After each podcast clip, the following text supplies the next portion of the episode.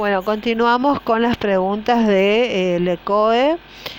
Eh, se presenta un, adulto asmático en una crisis moderada con, una, eh, con un BEF de 50. Es una estación estática. Bueno, el, el manejo es oxígeno, tiene menos de 40%. Si la saturación de oxígeno es menor al 92%, o con síntomas compatibles de hipoxia, se le aplica oxígeno a 40 litros por minuto. Salbutamol, también eh, más bromuro de hipratropio, 4 PAF cada 10 a 15 minutos o nebulizaciones con salbutamol y bromuro de hipratropio.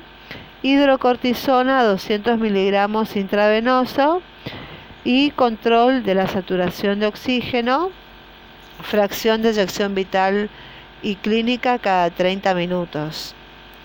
Entonces este es el manejo del asma moderada con una velocidad de eyección del 50. Se le aplica una mascarilla de oxígeno cuando la saturación de oxígeno es menor al 92.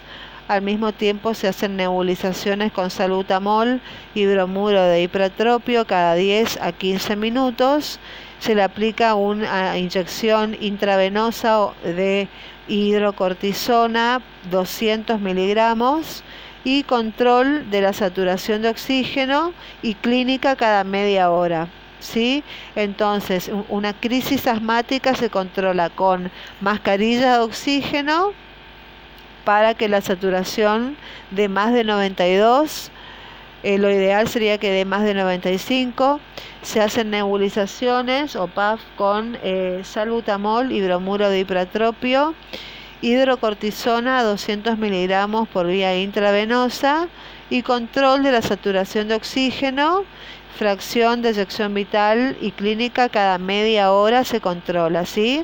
Entonces, en una crisis asmática se aplica oxígeno para que sature más de 95, salbutamol eh, eh, y bromuro de hipratropio cada 15 minutos en forma de inhalatoria eh, una, se aplica hidrocortisona 200 miligramos por vía intravenosa y control de la saturación de oxígeno y cada media hora se lo controla.